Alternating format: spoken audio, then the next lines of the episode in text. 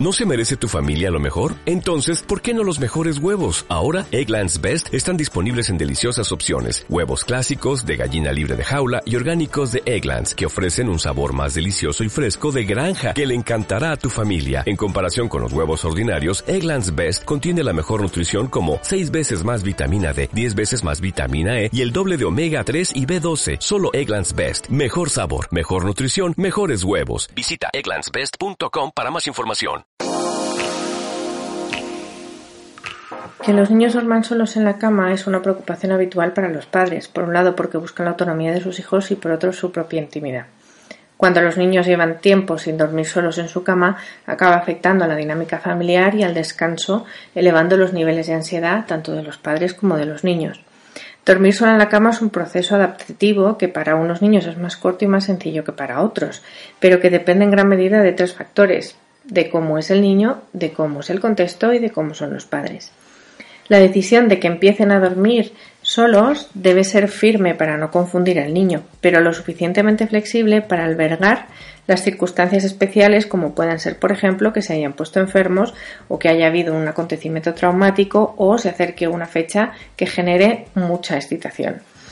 Por otro, por otro lado, es un proceso y como todo proceso requiere un cambio de rutina y de hábito. Sabemos que los cambios de hábitos eh, nos llevan aproximadamente unos 21 días. Por eso, durante este tiempo debemos ser firmes en la decisión que hayamos tomado.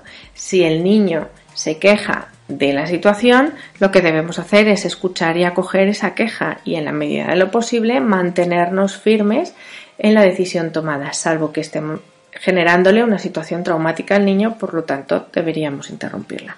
Pero si no es así, durante al menos 21, días deberíamos ser firmes. Unos lectores nos preguntan qué hacer con su nieta de 10 años porque su madre ha probado de todo y no han conseguido que pase una noche entera en su cama. En este caso, mis recomendaciones son fundamentalmente dos. Una, que imagino que habrán hecho o intentado ya, que es hablar con la niña para determinar cuáles son los motivos por los que acaba eh, siempre yéndose de su cama. ¿no? Saber qué es lo que le da miedo, qué es lo que le genera inseguridad, si lo que busca es tener más compañía, si lo que necesita es una llamada de atención. A veces las pesadillas se generan por una digestión copiosa, a veces se dificulta la conciliación del sueño porque se han utilizado pantallas previamente, justo antes de irse a dormir. Bueno, pues todos estos factores es importante analizarlos para ver qué podemos cambiar para facilitar la situación.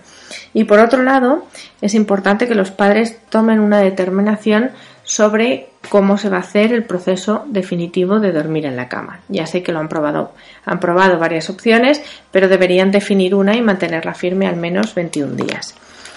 Debemos establecer una rutina antes de irse a la cama, por ejemplo, evitar las pantallas durante al menos una hora antes, reservar un rato para contar un cuento, para compartir qué tal ha ido el día, em, antes de apagar la luz o justo después de apagar la luz, hacer un pequeño masaje y unas caricias para ayudar a conciliar el sueño y a inducirla en, en el sueño y en el descanso.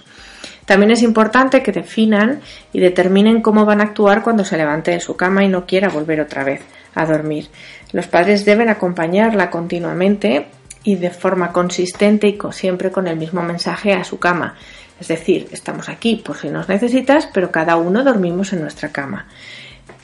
Con todo ello, como decía, acoger su queja, escucharla, pero sin enfados y sin gritos. Debemos explicarle siempre antes de tomar esta medida a la niña que vamos a ponerla en marcha para que lo tenga en conocimiento y sepa lo que va a ocurrir si se levanta a medianoche. Si a pesar de esto las dificultades persisten, mi recomendación es acudir a un profesional que pueda ayudar de forma más específica a la niña. Confío en haber sido de vuestra ayuda y estoy a vuestra disposición para cualquier otra consulta. Un saludo y que tengáis buen día.